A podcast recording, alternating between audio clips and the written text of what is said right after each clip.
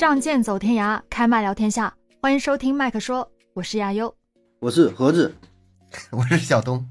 你盒子你，你这说的盒子，你还你还先动一下晃一下，突然想起是自己是吧？好松弛吗？嗯，松弛。Hello，大家好啊，咱们今天讲一讲松弛感这个词语，大家应该不陌生吧？嗯、最近好像有一些听说了。嗯，这是今年啊夸夸群里面最高规格的用语。松弛感啥叫夸夸群呢？你先给我解释一下啥叫夸夸群就是一顿夸的群呗。啊？就你进这个群里边儿，夸夸夸你，夸夸的，哪个群都夸我呀？对你 你那不的群都是那不是夸夸别的群。别的群，别的群是说实话，就是说东哥长得帅呀、东哥很优秀。这夸夸群呢，就是有点假，就是说啊东哥全国第一帅嗯，啊，就这个就说有点过分了。啊就要是哈尔滨第一，啊这个这还行，这属于这种夸夸群。也可以说是今年很热门的一个词语吧，松弛感，就会觉得这个词很高级，这个感觉。嗯，比如说夸一个人神情自若、天然去雕饰，那就是松弛感美人啊，就是对一个女性非常好的称呼，就很高规格的那种。夸一个人岁月静好，啊，就是过上了有松弛感的生活。嗯，夸一个打工人呢处变不惊，啊、就是职场的松弛感。我有个预感，好像又有一个词儿要要被糟践了，又有一个词儿的意义要变了。松弛啊，你说？嗯，不好的预感。怎么说呢？我觉得你还就了解的太晚了。这个词到现在已经会有点，落伍落伍了。嗯，已经有点变味道了。就是不是你感嗯觉，而是已经是这样子。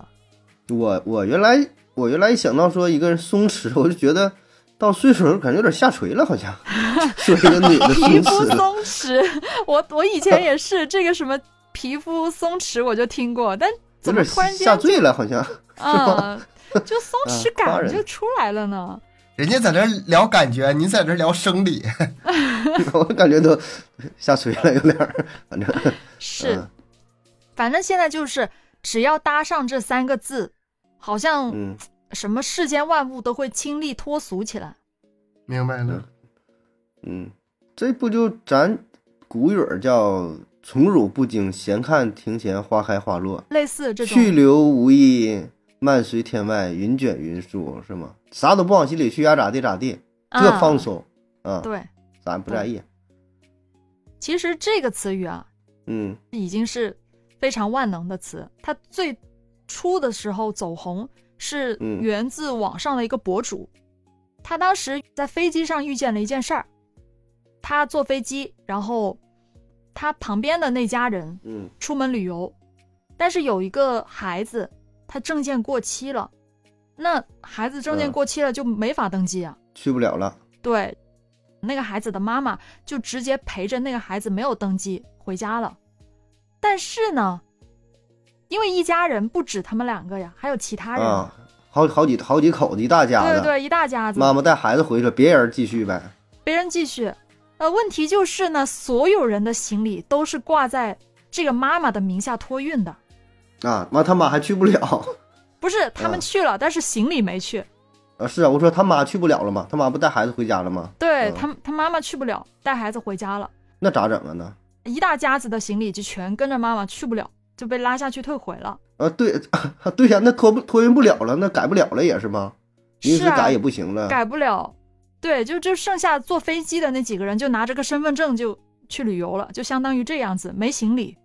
嗯，裸游。那如果你遇到这样的事情，你会是什么样的一个状态？我试想呀，嗯，还好吧，还好。要是花点钱的话，我觉得问题都可以解决，除非说那个行李箱里有很重要的嗯，证件什么，但那个不至于放行李箱里。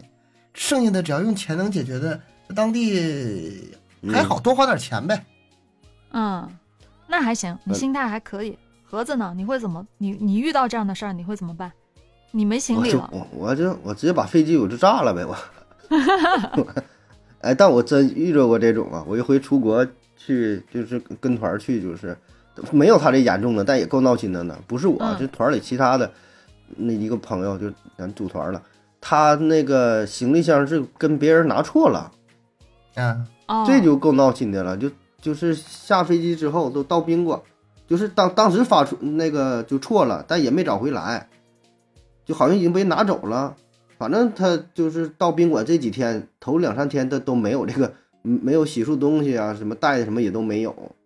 然后过了几天吧，那个行李才找到，又给他就送过来了。反正也挺多少会受到一些影响吧。吧这个如果是经常出国的话，嗯或者是经常坐飞机的话，应该是常遇见吧。会常遇见吗？我感觉行、嗯行行李这事儿，闹心的事儿挺多的，我印象中。反正我觉得会受到一些影响，就是你要出差什么，可能还凑合，该干啥干啥。那出去玩的话，有点儿这个打消点积极性吧，算是对吧？主要是这俩人还没去上，你说一家人儿准备，比如说五六口人儿，对吧？爸爸妈妈、爷爷奶奶什么都准备好了，然后嗯，稍微差点意思呗。是吧嗯，肯定是这样子。但是呢，呃，这个博主就说他看到这一家人处理这个事情的时候非常的松弛，松弛就是嗯状态很轻松。他的家人就说：“呃，那你就帮我把一些东西寄过来吧。”然后那个妈妈跟孩子也觉得没什么事儿，那就回家吧，就这样子，完全没有说受到任何的影响。而且就在已经坐上飞机的那几个家人呢，还在说：“那我们到了目的地就买点洗漱用品呗，稍微买点东西就好了。嗯，嗯，就像东哥那样子，就觉得就花点钱买东西就好了。那都是经过大风浪的，见过见过世面。对，然后这事儿就过去了，他们还很开嗯心的聊一下，哎，我我是不是得买什么什么什么之类的？我跟你说，这个大概率啊，他们之前碰到过，是第二次？碰到的时候，心态会好很多啊。啥都不往心里去。然后他这个博主就说，他坐在旁边看到这个事情发生，嗯觉得他有点被触动了。对触动了、感动了，还有一点想哭的感觉。人家人家心寻思关你屁事儿啊！我们在那儿，我们玩我们的，关你啥事儿啊？皇上不急太监急是吧？啊就是他觉得如果是他自己，肯定会崩溃的，就是会生气，会崩溃，就会整个人就没有办法去调整自己。但是他看到人家那么轻松的处理了这些事情之后，他嗯。会觉得、啊，原来真的会有这么松弛的感觉，他瞬间就有了这种感觉，所以他就写了一个文章，把这个事情写出来放到网上，啊、所以这个词语就开始走红了。这是最早的时候，有有这种人感。就心大吧，以前 就是就叫心大，咱要不往心里去，哎现在松弛感就成了赞美一个人的这个这个词儿了，是吧？嗯，挺好，心态挺好，这种是心态好。其实我妈就属于这种人，她就是平时小事儿风风火火的，哎呀，怎么嗯挺着急的，然后是属于那种性格非非常奔放那种人。但是嗯，事儿越大，她越越冷。不着急，对，嗯，就是小事儿跟你着急，大事没这么着急过，哎哎，我我也是这种性格，是吧？嗯嗯，我我也是这样的。我妈都说我特奇怪，就是平时吧做事儿或者一些小的事情可能会挺紧张的样子啊，或者挺着急的，但是真遇到什么大事儿，我我觉得我还挺冷静的。就是别人也这么说我，就遇到什么事儿，我的时候会比较冷静一些，不会有什么太大的波动。对我也这样，就是拿那个在学校考试来说，嗯、比如说平时的模拟考、班考或者是期中考试，就根本就是 答的很不好，嗯，答的很不好，或者是有可能是那个重视感不重视度不够啊，或者是呃调动不起来啊。哎，你别让我参加期末考，越是期末考或者越是高考，就这种越严重的考试，那全身心投入的时候状态是最好的，比赛型选手，你知道吗？你看我是训练型可以啊，嗯，这干大事儿了，这都能，呃，那那倒不至于，但是我觉得就是有这种人，事儿越大，他反倒是越静。这是分这性格，分性格，嗯，所以这个词语啊，松弛感，就成为了今年人们最梦寐以求的一个生活方式了。就大家都很向往这样的生活。很朋友圈儿，就这个词儿一出来就很朋友圈儿啊。你仔细想想，这个词也不算是什么新鲜的词汇吧？松弛嘛，是吧？就嗯说出来，其实大家也都懂。比如说生活随和淡定啊，遇事不急不躁的状态啊，不过就是那种什么泰山崩于前面不改色的那种，有点类似那种、那种状态，是不是？嗯。但是这种超脱的感觉其实也并不是太多人有的，就很多人来说可能是可遇不可求的。当你真正的去追求这种状态的时候，刻意追求，其实就会已经陷入了一种盲目的内卷。很多人展现出来的，并不是真正的松弛感，它只是一种假性的松弛感。嗯，是会这样吧？就当你刻刻意去追求松弛，其实你根本一点都不松弛，表面看起来风和日丽，啊、但其实内心都是紧绷的，一点都不松弛。但是我感觉这个也正常吧。我我给自己的就是下的结论哈，我去看别人的朋友圈，他只要是表现出好的一面，我都给他按对半看。比如说我这没没人显摆我可有钱了，那是背后日子我给他对半砍着看，而通常情况下都特别准。现在还会有那么显摆的人吗？啊不不不，这个是很很广义的，各个方面都是这样。就比如说最简单一个例子，嗯比如说，啊，我我微信里面有很多这个球队队长，他只要一发朋友圈关于足球的，肯定是他赢球了，输球他从来不发，那肯定啊，一般都这样。但是他实际胜率肯定是百分之五十左右，所以说我是从这儿来的，你知道吗？嗯，对按一半看正好。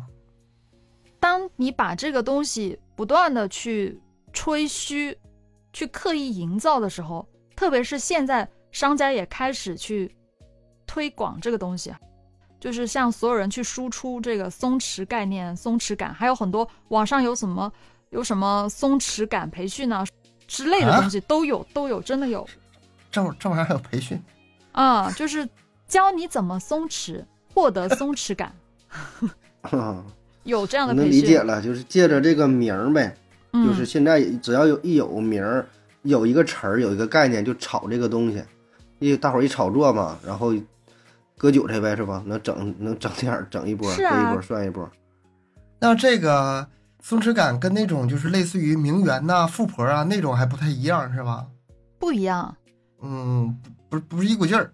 不是一回事儿。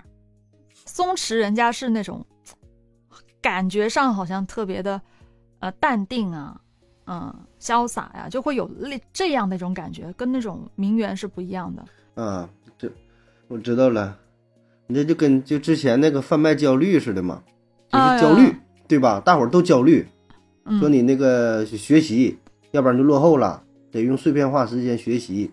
现在呢，就是松弛啊，让你说这个生活，对贩卖松弛，就生活太紧张了。现在说压得透不过气啊，嗯生活不如意啊，也没有钱呢，怎么的说这些都不重要啊。你跟我学，放松心情，你得松弛的生活啊，怎么能松弛是吧？上我的课程九块九块 九啊，十节课让你变得改变你的人生，哎各个方面都可以那。这个松弛跟这焦虑正好是反义词啊，就是对正好是两个方向去。哎，所以你看，这有这点好啊，原来都一直嗯都焦虑着焦虑，你看现在你这。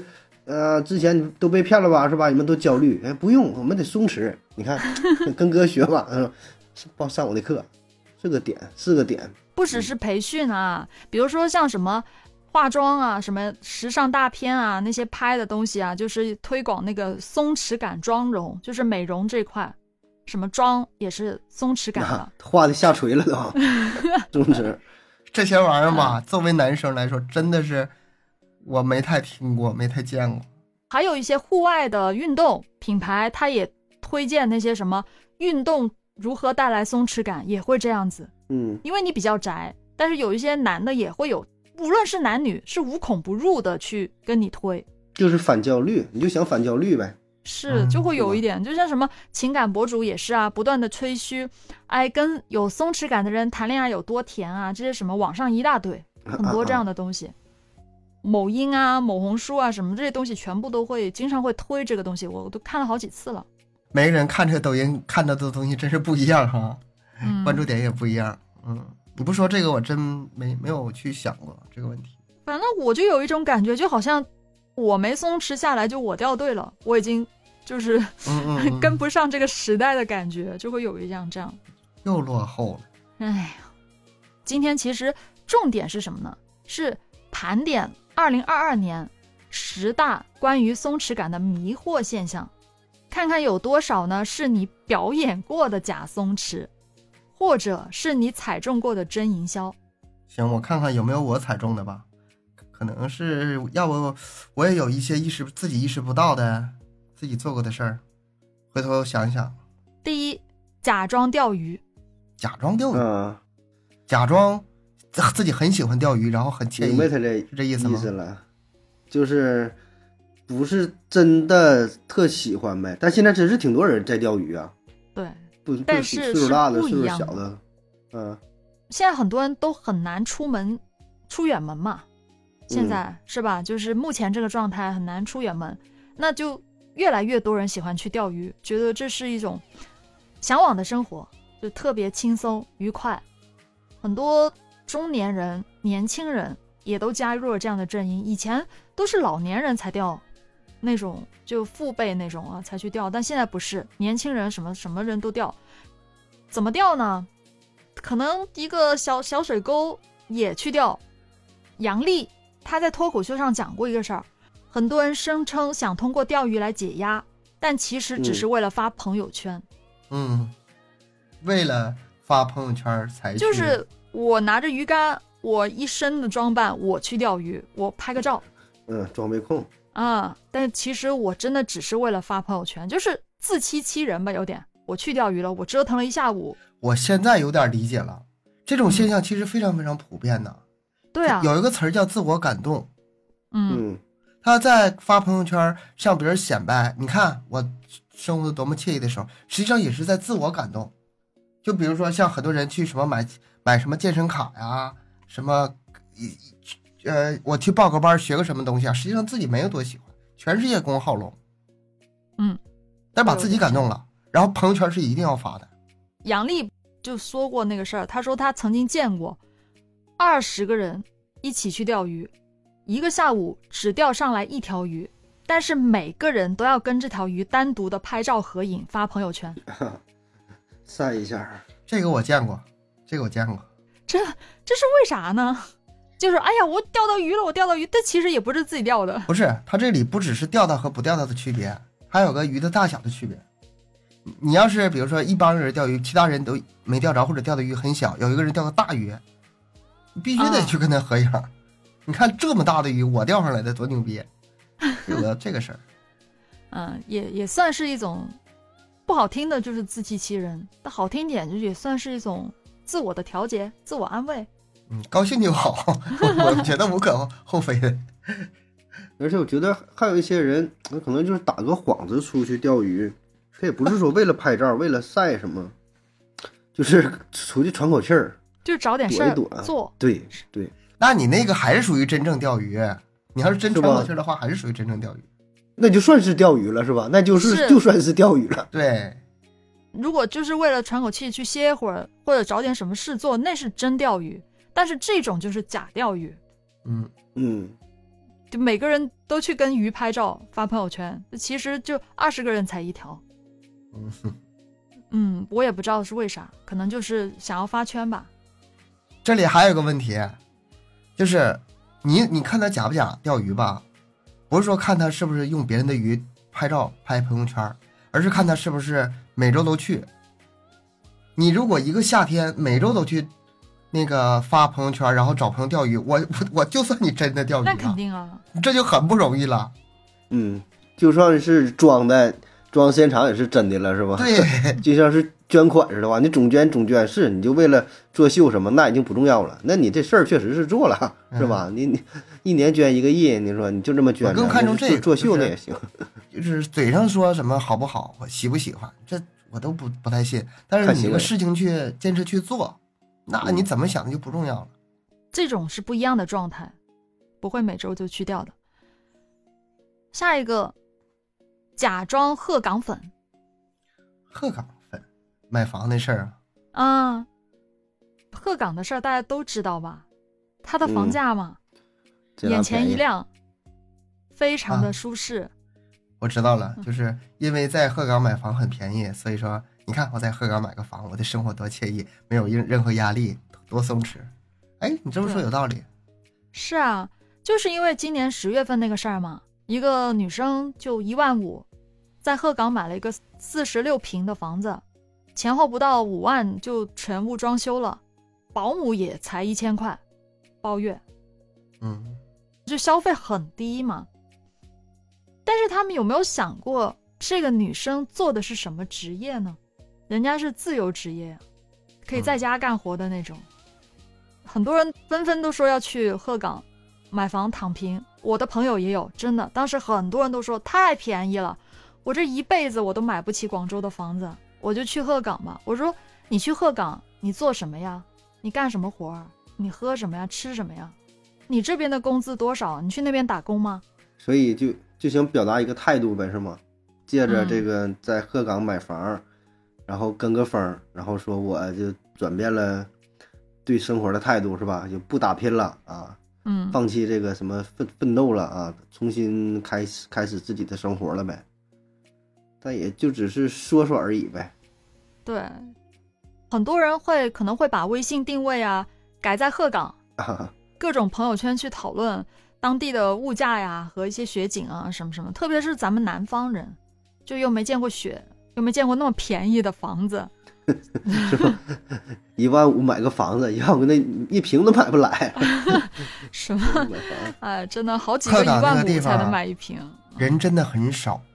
嗯就是我在鹤岗出差待了挺长时间，那个我为了让我那个王者荣耀拿个什么市排名、区排名，我就专门他那个每周一可以改定位嘛，嗯啊，然后我周一就找一个地方特别就是人特别偏的啊，就是地方特别偏、人特别少的，比如说什么什么矿区，比如说什么什么，哇，我把改定位改了之后，什么区前十，什么什么市前一百，你说那人地方人得多少？你在那儿生活，哎呀，没什么意思。嗯，我倒是觉得，如果特别宅的人，或者是工作也是在家的话，可能嗯影响不是说特别大。但是也是单身的情况，如果是一家几口的话，其实也不合适。你孩子要上学啊，是吧？悠悠终于考虑孩子上学的问题了。长大了，我帮你们俩考虑了。其实我早考虑过了，也就是因为孩子上学。要是没有这个事儿吧，我还真考虑过去鹤岗了是吗？反正也不去了贵。是真便宜，但是虽然是大家都知道它很便宜，都风风火火的网上传的不行了啊，房市看着好像热火朝天，但是就是没什么人买，大家都在那吵，都在那说，嗯，实际上它并没有什么大的增长，因为这个地方本身就又偏远又寒冷，工资也低，你这个生活娱乐也是屈指可数的，是吧？也就是说说而已呗。对啊，谁能真正去啊？真要去的话，我觉得也会往相对说居住舒适一些的地儿啊，消费水平低的地方很多呀，不只是鹤岗啊，南方也有很多呀，一些小镇呐、没那么低，但是也对，那你说能差多少啊？也有，就是一平三五千的地儿也都有，而且鹤岗也不是都那么便宜。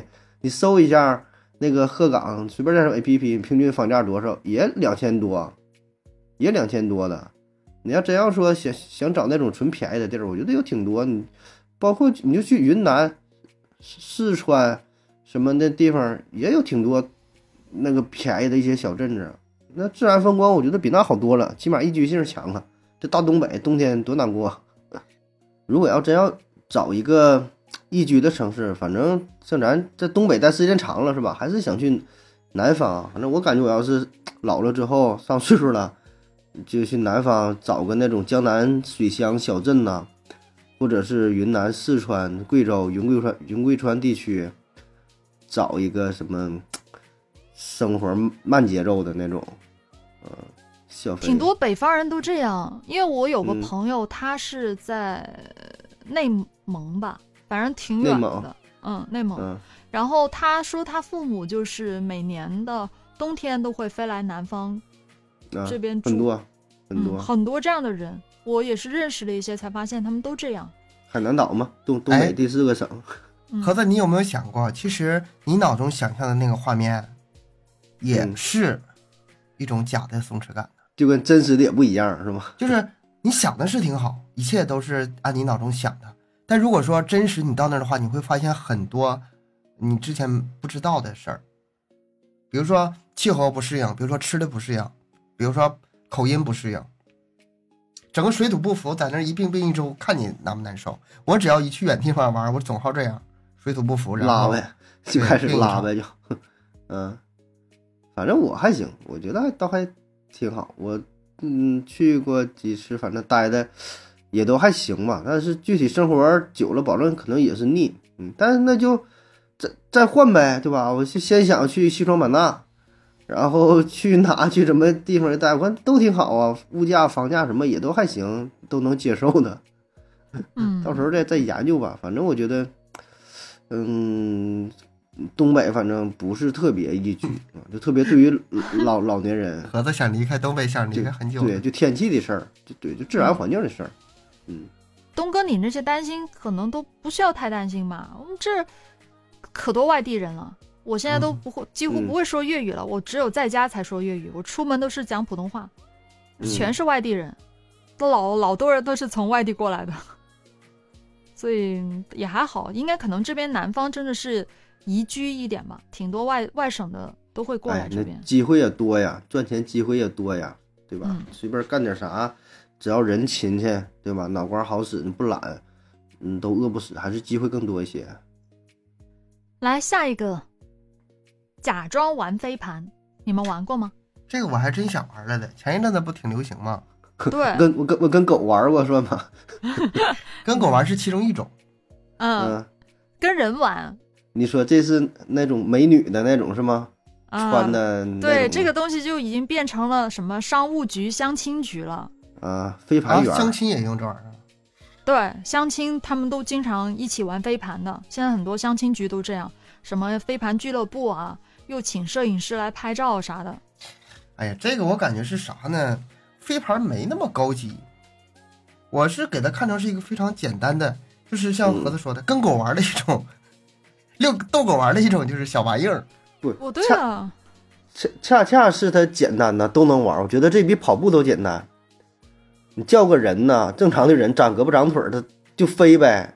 这玩意儿飞不好还飞不坏呀，谁也不知道你技术咋样，对吧？这但玩意儿但是我感觉现在很多人把它当成就是类似于高尔夫那种高端那哎对对对，啊，有点那意思是吧？把它抬高了，嗯，本身就嗯是一个很普通的一个东西，现在就把这东西抬得很高。啊，我知道了。玩飞盘，你你你你把别的先放一边，就是你把这个发朋友圈一拿出来，就能解释通了。啊，嗯，看起来很优雅，很好看，很写意，很放松，哎对，那很适合拍朋友圈。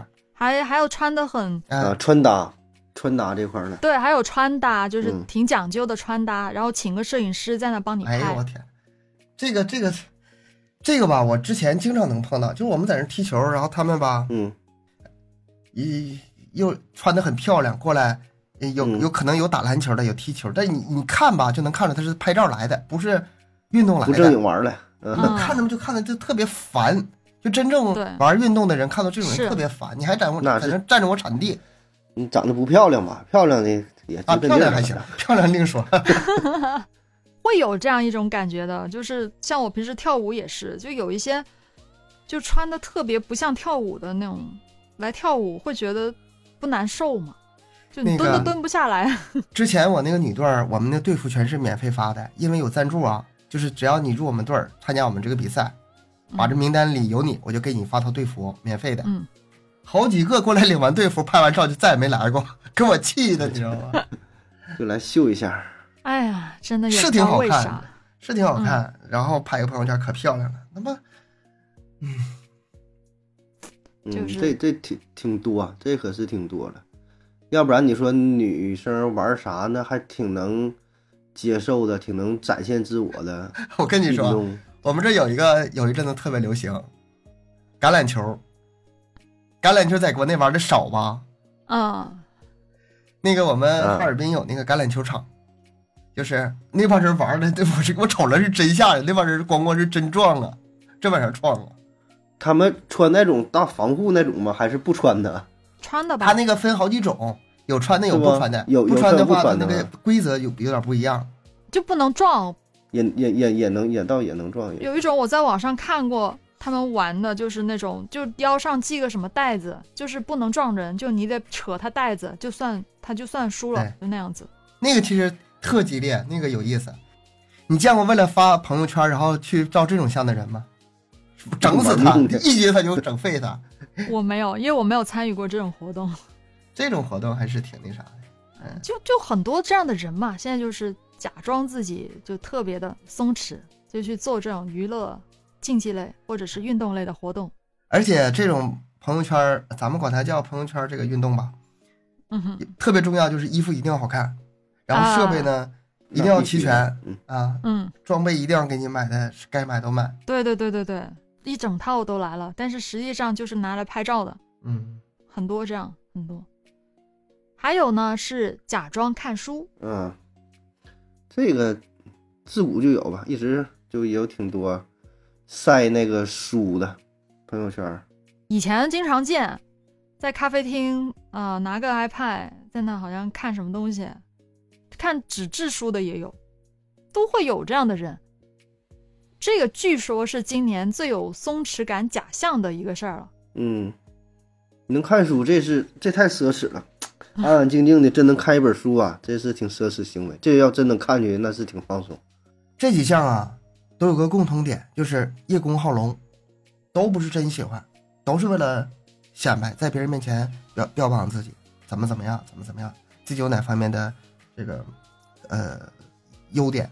爱好呗，我经常会上小红书看那些文章，那些各种的语句的摘录，一些词语啥的，那个句子啥的。然后我会看到很多的读书博主，他不仅有时候拍那些书的句子出来，他会拍那个环境，比如说书桌一定要布置好，啊、有啊桌布，有鲜花，有小吊灯，有什么蜡烛啊、香薰啊，还有个猫在书的旁边躺着。怎么说呢？我的感觉这花里胡哨的，这是看书呢，还是拍照呢？我当时就有这种感觉，就当时还没有意识到。松弛感的时候还没意识到松弛感。现在有一个词儿给它归纳到里头了。我我我对书的这个态度就是，书就是工具，别把它捧得多高。书是好东西，书是绝对的好东西，但是它是为人服务的。你需要看什么内容，你就翻出来看，你不用说这本书非得就去看完，然后什么名著必须得都看完。我为了彰显自己多么呃博学，什么二十四史都看完，没必要。你看不懂别硬看，书就是工具。我还真的曾经试过去硬看一些看不懂的书，太难受了。等我看完，我也没记住，就好像一个字都记不住。也也没没咋没咋松弛呗，看完。嗯，后来我就放弃了，我再也不看那些看不懂的书了。我现在看书，我就是催眠的，睡不着了，哎，我就哎呀，分时间段儿跟你心态有关系。就像那个以前《红楼梦》还有那个《三国演义》，我看都看原著，看那个嗯。文言文什么的，啊，我也看文言文，看不懂硬看，看进去之后吧，挺还是，但是这是在上学的时候嗯嗯嗯，啊，是。我看它我就可以不写作业了，所以 不用去做做做题了，我特别乐意看，然后也享受其中过程。你让我现在，哎，我可看不进去了。我现在愿意看一些呃，就是普通，就是用普通话给它翻译过来，然后解释的很明白的，我乐意这么看。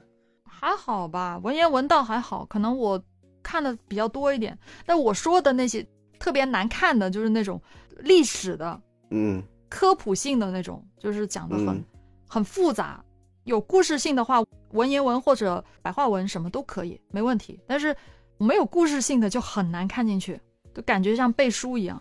其实我特别讨厌一种情况，但是也没有想到更好的办法。就像那个在学校，老师要求同学们一就是一个月必须读多少本书，然后呢，嗯打卡，你读完了之后在上面打卡，打卡完之后最后再评读什么呃学校阅读之星啊，就类似这种。我其实特别反感这个，啊，看谁看的多呀？但是我，你让你让我提出更好的方案，我提不出来。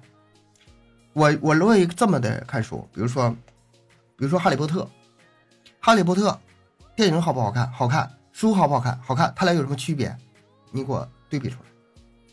哎，这都看完原著书，那都在看那个电影。嗯哎哎哎，这么对比着看，嗯看自己总老透了结总结一下是吧？这个东西你让他那个去呃在那个学校打卡，然后得凭什么阅读之星？这事儿使不上劲儿的。但是我觉得这是真正在看书。你为了完成那个量，从小就这样，太虚了。嗯，这个是教育问题，我觉得是的。像你这样说有意思多了，对吧？嗯，但小孩儿吧也没有办法，你不给他点儿指标吧，他也没有什么压力，没有动力，你就得就得告诉他，比如说一个月看完这两本儿，嗯，要不然就是真是没有，确实没有什么好办法，是吧？不像咱们大人了，你说有一些自主性，我不会那么要求的。比如说这本书，我会跟他说：“哎，最后这个故事到底发生什么了？你告诉我呗，我特别好奇，我想知道。你看完之后告诉我。我不会说你把这本书看完，我就想知道后面情节，嗯或者说这个呃，你觉得这里面有几个人物，他们特就是性格特征有什么样？专门抓抓有意思的点去激励他去看，这是看书。为了量看书，我我现在就是深深感深受其害啊！而且我还有一点什么呢？我不认为现在的小孩吧，非得跟咱们以前一样。咱们以前啊、最上进的方式就是看书，现在不见得。我觉得很多视频做的相当好了，呃，包括那个科普节目，很多科普节目用那个画面展示出来，那给孩子看的津津有味，停不下来，而且视角特别透啊。嗯，你光光看书是达不到的，现在还有很多那个动画，也有很多科普的做的特别好，做的特别好。所以说我也不强求他，你必须得啊、呃看什么科普科普书，都是都是一种方式方法呗，对吧？都是为人服务的嘛，对为人服务，书是为人服务的，你别因果倒置，人为书不太一样，反正分分什么类别吧。有的时候你看视频保证更好，但有的还得是靠那个文字的形式，然后再加上你脑补，你自行脑补啊，一些留白的地方，哎，不一样。对对，各有各有特点，各有各的特点。嗯，那下一个，这个我觉得挺新奇的，我没有听过，假装敲木鱼。啊。嗯这城堡那个有一阵子我知整整知道这个，东西，嗯啊，就说今年十月份啊，有一款叫做电子木鱼的 APP 突然就走红了。这个自称是念经助手的 APP，是史上简洁度最高的。它开篇就一个禅字，里面就一张纯黑色的背景和一个白色的木鱼，就敲就得了，咚咚咚咚咚咚咚咚咚咚，好好不了。敲一下，然后就显示功德加一。嗯这我不理解啊，但是这个东西却深得很多人的心啊，下载量是成为了当月国内 APP 的免费总榜第二名，嗯，就好多人下载。但是这种东西吧，也就是一也就一阵儿。一阵儿，嗯，这心里有点理解不了是吗？我理解不了，但是这个我我我能大概明白他的意思，可能就是你心里有什么很气愤的事儿，很生气，那我就拉倒吧这个沐浴，到不了那儿，到不了那儿。那是什么呢？我觉得它没有任何实际作用，它就是个好奇好玩，试一下就拉倒了，就放一边了。嗯，还还还还用它来那个找你的禅意，还让你心平静下来，还还领悟，嗯，领悟个毛啊领悟！你我觉得还是买买个真正的木鱼吧。我都不如盘个手串来的更那个真实。啊，对对对对，是的，这个这个东西真真没多少意思，反正我也不太理解。但是说这个东西也是一种营造一一种松弛感。行，他们喜欢就好，这个无嗯可厚非。一个现象，有点现象级的东西，对吧？大伙儿一追呗。对，就是追个热闹。接着还有一个也是今年很火的，假装露营。啊，这玩意儿怎么假呢？这露营可是火呀！今年说露营，就是卖那个帐篷啊，还有还拉的那个小车啊，还有什么，哎呀，椅子，就是配套设施呗。那那那一堆东西，可是可是挺火呀。反正某个东西只要火起来，它就很容易变成了一种营销。嗯，一大堆东西都是教你怎么做，呃，这个露营摆设呀、拍照啊，各种配套的东西都出来了。专业了都啊。是的，它这个跟今年大环境有关呐，你都没法儿远行，像过去不都出去玩儿啊？你现在的话走不了远儿啊，只能是家旁边儿那个旁边儿那个公园儿啊，是吧？就小区发一片绿地啊、逮一片地，然后搭个帐篷，整的像那么回事儿似的，嗯、拍点照片儿，就自我感觉呗，好像是那个呃出远门去玩儿去了，营造个氛围啊，那确实挺火啊。嗯，这个我觉得还行吧，也算不上。这不是嗯怎么就他这里关键是啥呢？关键是你到底是去为了露营还是为了拍照？这个还是不一样。为了照相？你要是拍照的话，那就怎么好看怎么拍了。有些东西可能有用的没用的，嗯，带东西都不一样。对对对，嗯，什么什么小灯串啊，什么天幕啊，什么什么样的炉啊，什么小木啊桌啊，什么咖啡就是壶啊，不太这拍照实用的东西是吧？对对对不太实用的东西，嗯明，白了。就是这个东西已经变味了。可能最早的时候，大家只是因为没有办法出远门，稍微的放松一下，小小小的露营一下，然后慢慢的就演变成了一种攀比，就是很多人他就哎我也去凑这个热闹，拼装备了呗，是又变成发展到了装备。控了，又是对不？嗯你你什么品牌的，咱也不懂哈。什么嗯那什么玩意儿的帐篷都挺老贵呀，是吧？好多各种各样的，反正我也不懂，因为我没兴趣。我可喜欢我家了，我为什么要去露营还还有在家里录的，啊？也有也有，搁家里客厅吗。客厅摆一个，这 有有有有有。现在很多酒店都有，就是什么呃民宿啊什么的，都会在那个房间里面摆个小帐篷啊，整个整个小灯儿外边儿是吧？啊，对对对对，都会有这种。体验体验呗。我看到人家拍出来的，就是很多这种，好像是一种松弛标配了。说到松弛，大家都会想到的东西了。嗯，哎呀，这能松弛的这个角度还真挺多呀，方式还真挺多。是，还有呢，还有就是假装冥想。冥想 这咋这这咋假装呢？有些人他为了获得松弛感，他甚至会花钱嗯，去学习冥想。买课呗。对，就是买课学呀，因为你自己在家冥想怎么冥啊？不懂，又是买课呗，又是被割韭菜呗。这玩意儿还能也有人买是吗？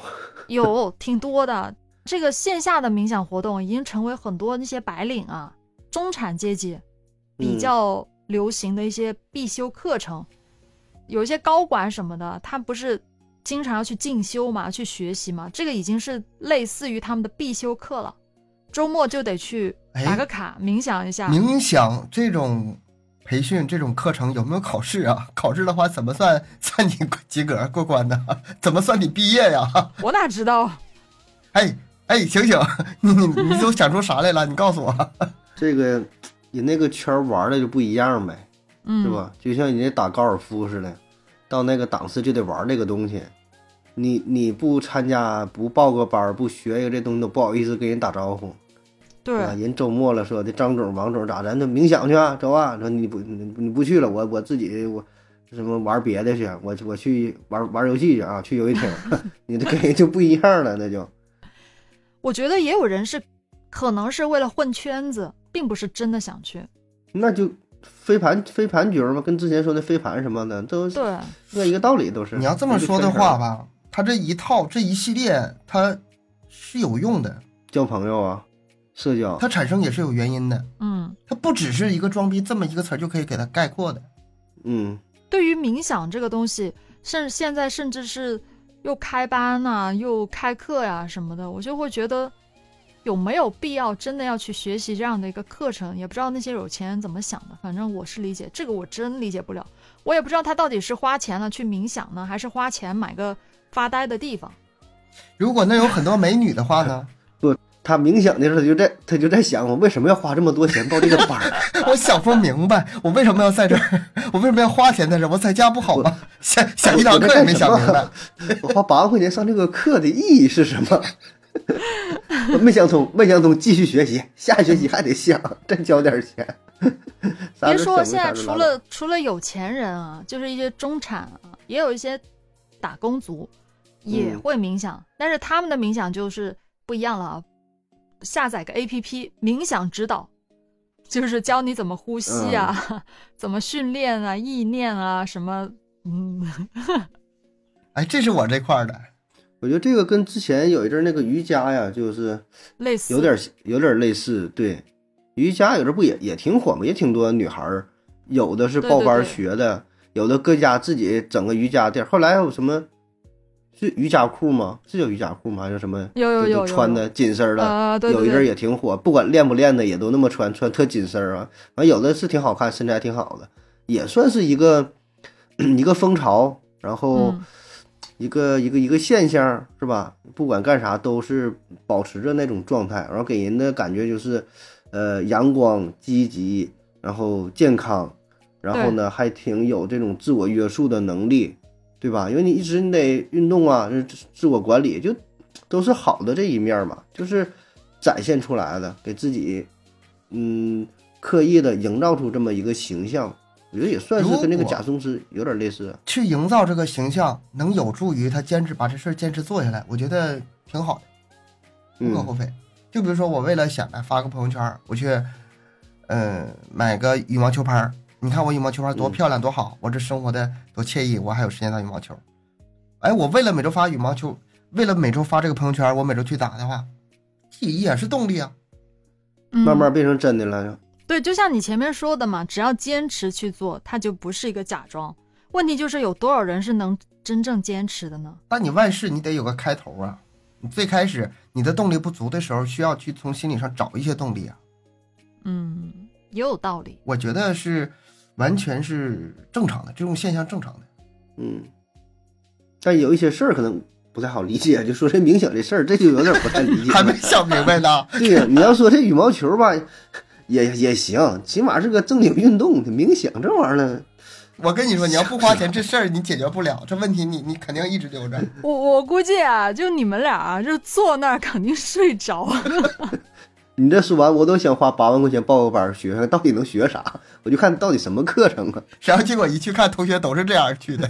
都是抱着这个态度是吧？到底我往那一坐睡着了，睡睡一觉醒来，哎，结束了，钱就花完了，啊，也不知道干了啥，不理解，这个真不理解。接下来呢是假装盘核桃，啊盘核桃呀？哎，这咱嗯群里、群里有主播，对对对，哎，那个可是专业的，那个人家盘了好多年呢。人家是真的，但这些很多人是假的，这是这假盘了。假盘。我记得我有我弟有一阵子就是，哎哥，你看这给我讲的头头是道，怎么地嗯怎么地的，又没用两周吧就看不着了。这个放大说，我觉得可以说是手串嘛，对吧？嗯都是一套的，整那个文玩手串或者带链儿的，这可是一一个大一大门类呀、正经有一有一帮人是玩这个，但很多我觉得应该是真的吧，挺挺好这个的。一整戴个手套，或者整个整个袋儿里边装好几个，天天搁那会蹭蹭蹭的，中年油腻奶。有真的，而且这个东西之前很多人觉得就是一种文玩嘛，挺高端的东西，所以现在很多人就想凑这个热闹，就显示的自己更高端一些。玩这个东西，很多很年轻的都有在玩，我在小红书上见过很多。啊，是这个一看就是拍照就秀了嘛，这个手白白嫩嫩的，十几二十岁就在那盘核桃，那你一看就不是玩这个的。对啊我爸我爸盘这东西，他没事儿他还给我点儿，我也不懂啊，完叫我玩两天，完又拿回去了。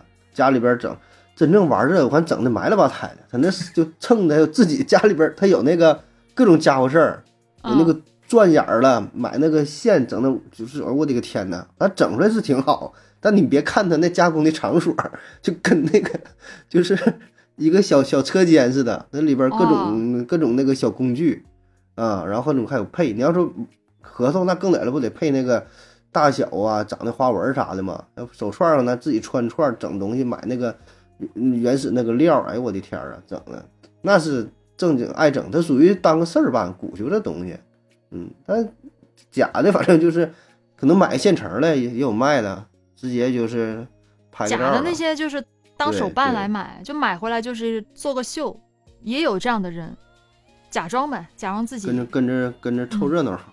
对跟风那样子。反正吃核桃还行，盘核桃我真不 会。吃吃核桃还行，下一个，假装植物控嗯，养点多肉啥的呗。啊，我我怎我现怎么感觉是我妈那块儿的呢？就是把头像都放成那种各种花，然后一起经常变，然后朋友圈也是各种花。你养的好就不算，但是他们不是，他们是真的那个整啊。真的。嗯，是我爸也喜欢，我爸很喜欢养花，啊、养的可好了。但是有些人他并不是，他只只是觉得可能需要一些摆设，那就买回来，死了再买，好多这样的人呢。哎呀，你说这个吧，我觉得还算是好的。有那种恶劣的，就是嗯假装喜欢宠物，哦，买完狗买完猫之后养几天嫌烦了，哎呀还得遛还得拉屎，哎呀怎么这么埋汰，麻烦死了就给丢弃了，不少不少，太多了。他还是没太想清楚，或者是买的时候啊，不知道有这么多乱七八糟的事儿，就看到美好的那一方面了。看人家一晒个圈是吧：“哎呀，咱家这小猫怎么可好了，小狗可可爱了。”你真正一养的时候，那些那屁事儿多了去了。流浪狗哪来的呀？走丢的是少部分，大部分是那个被遗弃的。是、嗯，真的是，我就不敢养，不敢负这个责任。是吗？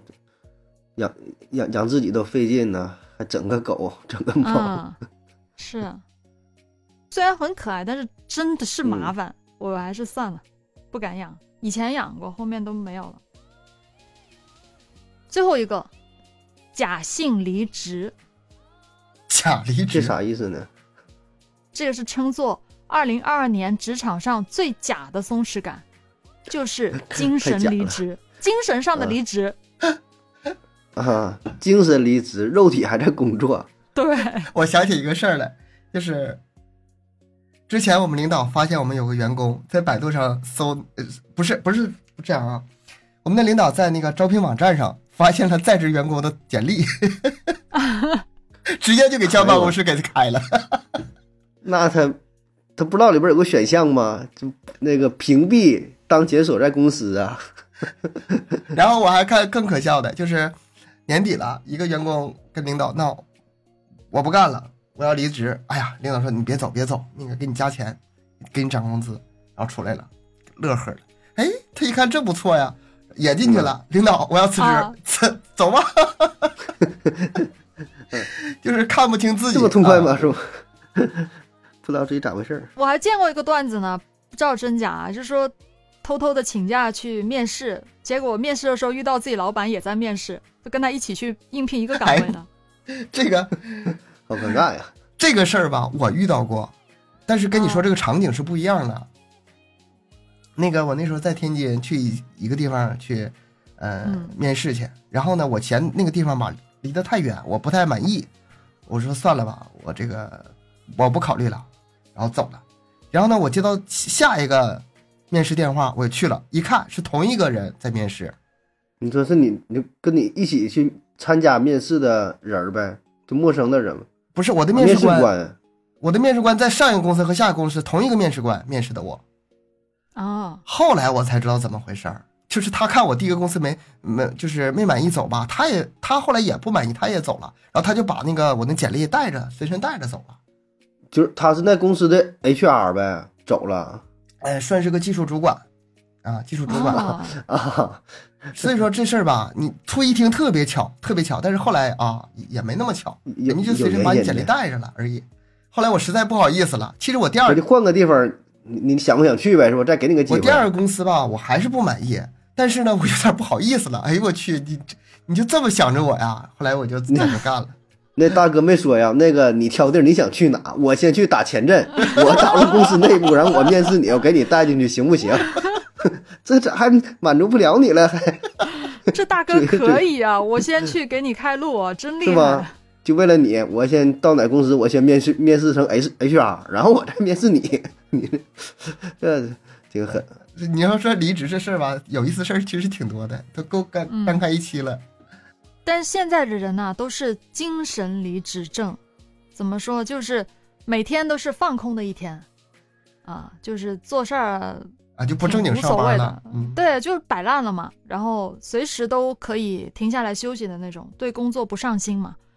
但是他可能内心还是会焦虑，失业后怎么办？哎，有点不甘心，真的躺平，但是又觉得，哎，算了，找下家那么麻烦，就很矛很矛盾是吗？处于这种状态。对这个我觉得人肯定不少，很多，因为我在很长时间我都是这种状态。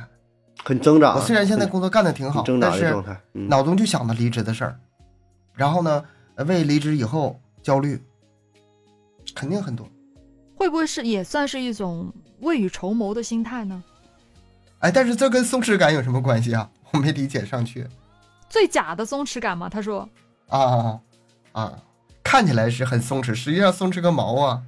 啊，假装很不在意了嘛，就是工作什么都不在意，无所谓啦，是吧？我天天摸摸鱼，然后怎么地了，就挺显得啥也不往心里去。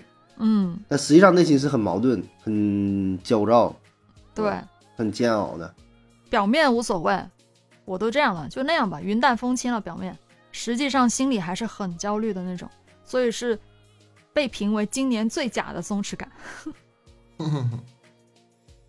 那也许是因为二零二二年的生活实在是过于紧绷了，所以很多人才会幻想得到那些可望而不可及的松弛感。但真正的精神内耗，可能就是从假装松弛开始的。有时候有些东西就像玄学一样，你只有真正的无欲无求的时候，它其实才可能会来到。嗯。但我我觉得这个说这几个事儿啊，还真就挺好的。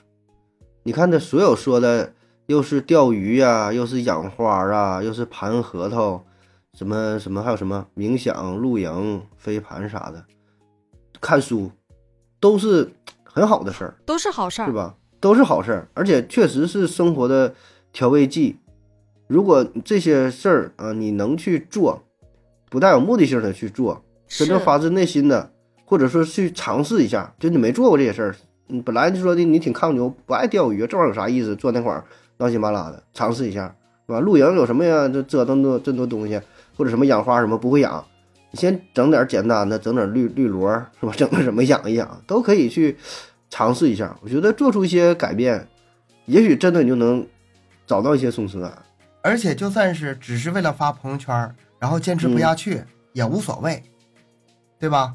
也无所谓，尝试一下不喜欢尝试一下，不喜欢呗，那玩意儿也不用去装着真的去喜欢，然后再去尝试尝试别的，换换样，是挺好的，给生活改变改变是吧？我觉得真挺好的，嗯，也不至于说都是，呃，什么就为了发朋友圈怎么地了，那么恶意啊，也也不至于恶意盘核桃，恶意 恶意养绿植是吧？恶意撇飞盘也不至于，就就玩嘛，想想发也就发了，发朋友圈发完也挺高兴。也行，那谁也不是说的，录完营发完朋友圈马上回家了，你不还跟朋友一起吃喝玩乐，烤点串啥的，过程也挺好，我倒觉得啊，没有说的这么这么这么严重啊。如果真的是享受这个过程的话，我觉得是 OK 的，但是前提就是你必须得承认，每个人都是一个拥有喜怒哀乐的人，每个人都拥有这一面，没有必要去假装或者把这个东西刻意去展示给别人看。真正的松弛感，它不应该是一种目标，而是你在这个过程当中获得的一个感觉、一个收获、一个体验，不应该这样去用尺度来测量吧？我觉得，而且被人用来割韭菜 就更不好，是没有必要。嗯，这是重点，这主要是不花太多钱就行，少花点就花了，花太多了就算了吧。那好吧，咱们今天这期节目就到这儿啦。感谢各位的收听，欢迎大家多多留言、分享、点赞。节目更新时间三七二十一，加听友群联系主播，商务合作可以关注我们的微信公众号“麦克说 Plus”。下期见，拜拜，拜拜，拜拜。